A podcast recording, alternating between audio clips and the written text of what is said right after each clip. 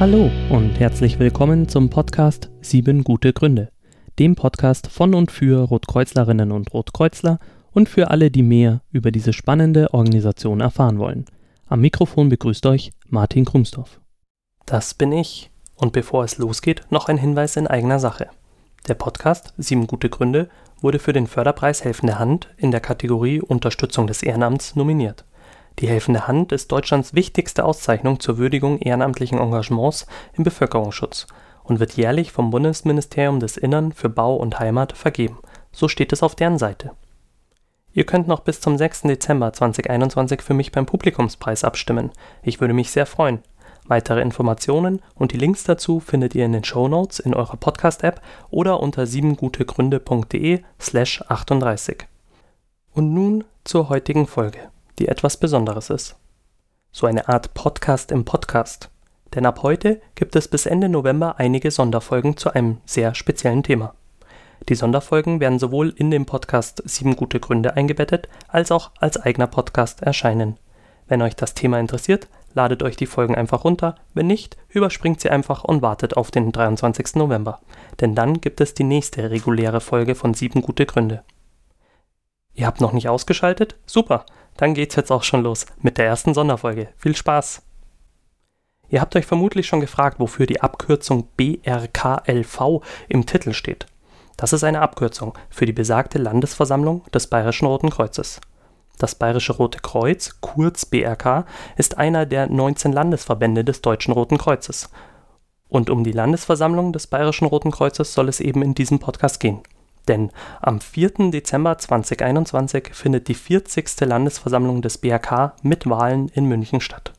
In dieser ersten Folge gehe ich vor allem auf die grundlegenden Fragen ein. Was ist die BRK-Landesversammlung? Wie setzt sie sich zusammen? Wann und wie oft findet sie statt? Welche Aufgaben hat sie und wo kann man das eigentlich alles nachlesen? In den nächsten Episoden spreche ich dann mit den KandidatInnen, die Präsidentin bzw. Vizepräsidentin werden wollen. Nun aber zu den erwähnten Fragen. Was ist eigentlich die BRK-Landesversammlung? Fangen wir erstmal etwas weiter vorne an. Im Recht spricht man von sogenannten natürlichen Personen und juristischen Personen. Der Mensch ist eine natürliche Person, juristische Personen hingegen sind Vereine, Körperschaften und Gesellschaften, wie zum Beispiel die gut bekannte Gesellschaft mit beschränkter Haftung, kurz GmbH.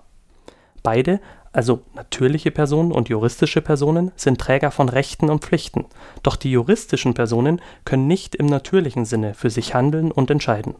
Dafür benötigen sie sogenannte Organe. Und damit kommen wir zurück zur Landesversammlung. Das Bayerische Rote Kreuz ist eine Körperschaft des öffentlichen Rechts, also eine juristische Person. Ihr oberstes Organ ist? Richtig, die Landesversammlung. Es gibt noch zwei weitere Organe, der Landesvorstand und das Präsidium. Doch hier soll es nur um die BRK-Landesversammlung gehen.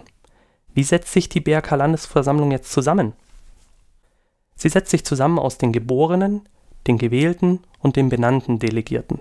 Geborene Delegierte sind die, die Kraft Amtes Delegierte zur Landesversammlung sind. Das sind zum Beispiel die Vorsitzenden der Kreis- und Bezirksverbände, aber auch einige Mitglieder der Schwesternschaften und des Landesvorstands, inklusive der hauptamtlichen Geschäftsführer. Detailliert findet ihr das Ganze im 13 Absatz 1 der BHK-Satzung. Den habe ich natürlich verlinkt, oder die ganze Satzung habe ich natürlich verlinkt in den Shownotes ähm, und auf der Webseite. Gewählte Delegierte kommen aus den 73 Kreisverbänden, fünf Bezirksverbänden und den fünf Rotkreuzgemeinschaften, namentlich Bergwacht, Bereitschaften, Jugendrotkreuz, Wasserwacht sowie Wohlfahrts und Sozialarbeit. Unter bestimmten Umständen können die Mitglieder bzw. Bezirksversammlungen die Wahl der Delegierten zur Landesversammlung auf den jeweiligen Vorstand übertragen. Dieser Vorstand wählt dann die Delegierten nicht, sondern benennt sie per Vorstandsbeschluss Dabei ist der Vorstand nicht an die Wahlvorschläge gebunden, die gegebenenfalls eingegangen sind. Zusammenfassend kann man also sagen, der Landesversammlung des Bayerischen Roten Kreuzes gehören rund 400 Delegierte aus ganz Bayern an. Die Delegierten kommen unter anderem aus den Kreisverbänden, den Bezirksverbänden, den fünf Rotkreuzgemeinschaften und den Schwesternschaften und dem Landesvorstand. Wann und wie oft findet denn die BRK-Landesversammlung statt? Das Wann bestimmt der Präsident oder die Präsidentin, denn in der Satzung steht, Termin und Ort der Landesversammlung werden sechs Monate vorher vom Präsidenten schriftlich bekannt gegeben. Für das Wie oft gibt es wieder mehrere richtige Antworten. Dafür werfen wir wieder einen Blick in den Paragraphen 13 der Satzung, diesmal in die Absätze 2 und 3. Da heißt es zuerst, die Landesversammlung tritt mindestens alle zwei Jahre zusammen. Das ist quasi der Standardfall. Sie muss einberufen werden, heißt es weiter, wenn das Interesse des Landesverbandes es erfordert. Das ist eine Möglichkeit. Es kann aber auch verlangt werden. Oder zwei Bezirksverbände, insgesamt haben wir in Bayern fünf, oder ein Drittel der Kreisverbände, bei 73 Kreisverbänden müssten das 25 sein, oder die Landesausschüsse von zwei Rotkreuzgemeinschaften es verlangen. Das sind zum Beispiel dann eben die Bergwacht und die Bereitschaften. Insgesamt gibt es ja auch fünf Rotkreuzgemeinschaften, das heißt, da braucht es in dem Fall zwei.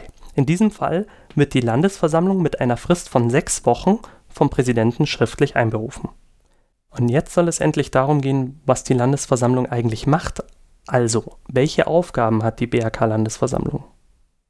Die Aufgaben der Landesversammlung sind in 14 der BRK-Satzung aufgelistet. Dazu gehören zum einen die Wahlen, die alle vier Jahre einen großen Teil der Landesversammlung einnehmen die Wahl des Präsidenten, der beiden Vizepräsidenten, des Landesarztes und seines oder seiner beiden Stellvertreter, des Landesschatzmeisters und seines oder seiner beiden Stellvertreter, des Justiziars, diesmal ohne Stellvertreter, und der Präsident oder einer der Vizepräsidenten muss eine Frau sein. Die Wahl des Haushaltsausschusses ist auch eine Aufgabe der BRK-Landesversammlung und die Wahl des Vorsitzenden des Schiedsgerichts des Landesverbandes und seines Stellvertreters. Weiter heißt es, die Landesversammlung beschließt über Angelegenheiten des Bayerischen Roten Kreuzes von beitragender und grundsätzlicher Bedeutung. Aber was heißt das jetzt, beitragend und grundsätzliche Bedeutung? Diese unbestimmten Rechtsbegriffe führen immer wieder zu Diskussionen, ob ein Beschluss überhaupt von der Landesversammlung gefasst werden kann oder behandelt werden kann. Das heißt aber auch, es gibt keine abschließende Liste davon, was darunter fällt und was nicht. Eine weitere Aufgabe ist die Beschlussfassung über die Bildung und Auflösung von Rotkreuzgemeinschaften. Das war zuletzt 2012 bei der Gemeinschaft Wohlfahrts- und Sozialarbeit der Fall. Das ist die fünfte Gemeinschaft, die in Bayern recht neu ist. Weitere Aufgaben sind die Beschlussfassung über Satzungsänderungen, die Festsetzung der Mindestbeiträge der Mitglieder, in der Wasserwacht zum Beispiel gibt es Mitgliedsbeiträge, und der finanziellen Leistungen der Kreisverbände für die Landesgeschäftsstelle und die Bezirksverbände. Die Entgegennahme der Tätigkeits- und Finanzberichte des Landesvorstands, die Entlastung der stimmberechtigten Mitglieder des Landesvorstands für Jahres- und Teilabschlüsse, soweit das nicht die Haushaltsausschüsse schon getan haben, und die Beschlussfassung über die Auflösung des Bayerischen Roten Kreuzes. Und eine weitere Aufgabe ist noch die Beschlussfassung über die Geschäftsordnung für die Landesversammlung selbst und die Haushaltsausschüsse sowie die Finanzwirtschaftsordnung. Ihr seht schon, neben den Wahlen nimmt also die Beschlussfassung über alle möglichen Dinge einen weiteren großen Teil der Landesversammlung ein. Beschlussvorlagen kommen vom Präsidenten oder von den Delegierten, die der Landesversammlung Anträge zur Entscheidung vorlegen können. Anträge müssen mindestens zwei Monate vor der Landesversammlung bei der Landesgeschäftsstelle schriftlich eingegangen sein. Der Antrag sollte einen ja, Beschlussvorschlag enthalten und begründet werden. Termin und Ort der Landesversammlung werden sechs Monate vorher vom Präsidenten schriftlich bekannt gegeben. Spätestens einen Monat vor der Landesversammlung erfolgt dann die Einladung durch den Präsidenten. Dabei sind sämtliche zulässigen Anträge sowie sonstigen Unterlagen beizufügen. Es gibt noch zwei Besonderheiten. Auch in der Versammlung kann man noch Anträge stellen. Die müssen dann aber von mindestens 20 Prozent der anwesenden Delegierten unterstützt werden. Allerdings dürfen es keine Anträge mit finanziellen Auswirkungen und Anträge auf Satzungsänderung sein. Und, zweite Besonderheit, Änderung der Satzung und Beschlüsse über die Festsetzung finanzieller Leistungen bedürfen einer Mehrheit von zwei Dritteln der anwesenden Mitglieder. Also es braucht, sonst braucht es immer eine einfache Mehrheit, also 50 Prozent, etwas mehr als 50 Prozent, sage ich jetzt mal, äh, so salopp. Und ähm, bei Satzungsänderungen oder eben der Festsetzung finanzieller Leistungen braucht es eine Zweidrittelmehrheit. So, ich hoffe, ihr seid jetzt nicht erschlagen, aber ihr habt es auch schon geschafft. Das war's nämlich für diese Folge. Weiterführende Informationen findet ihr unter brklv.insohr.de sowie auf siebengutegründe.de. Da findet ihr auch den Link und Hinweise zur Satzung. In den nächsten Episoden spreche ich dann mit den KandidatInnen, die Präsidentin bzw. Vizepräsidentin werden wollen. Spätestens am Samstag, den 27. November diesen Jahres, also 2021, sollen die letzten Folgen mit den KandidatInnen erscheinen. Falls ihr selbst Delegierte seid, habt ihr dann noch etwas Zeit, euch ein Bild von ihnen zu machen. Leider kann ich noch keine genaueren Angaben machen, da noch nicht alle Aufzeichnungstermine terminiert sind. Außerdem können noch bis Ende November Kandidatinnen vorgeschlagen werden.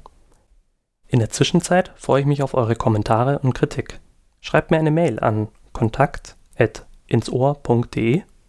Ins Ohr findet ihr auch bei Twitter und Facebook. Übrigens, der Podcast lässt sich bequem mit sogenannten Podcatchern verwalten. Das sind Apps für das Smartphone, mit denen ihr ganze Sendungen abonnieren oder auch einzelne Folgen streamen bzw. herunterladen könnt. Für Android gibt es zum Beispiel AntennaPod, für das iPhone zum Beispiel Apple Podcast oder für beide Systeme Castbox. Der Vorteil ist, ihr müsst dann eine Folge nicht am Stück hören, sondern könnt auch mal zwischendrin eine Pause machen und einfach später weiterhören. So oder so, ich freue mich auf jeden Fall auf eure Rückmeldungen und äh, falls ihr Lust habt, auch über eure Sterne oder Bewertungen bei Apple Podcast oder Spotify. Und ansonsten bis zum nächsten Mal.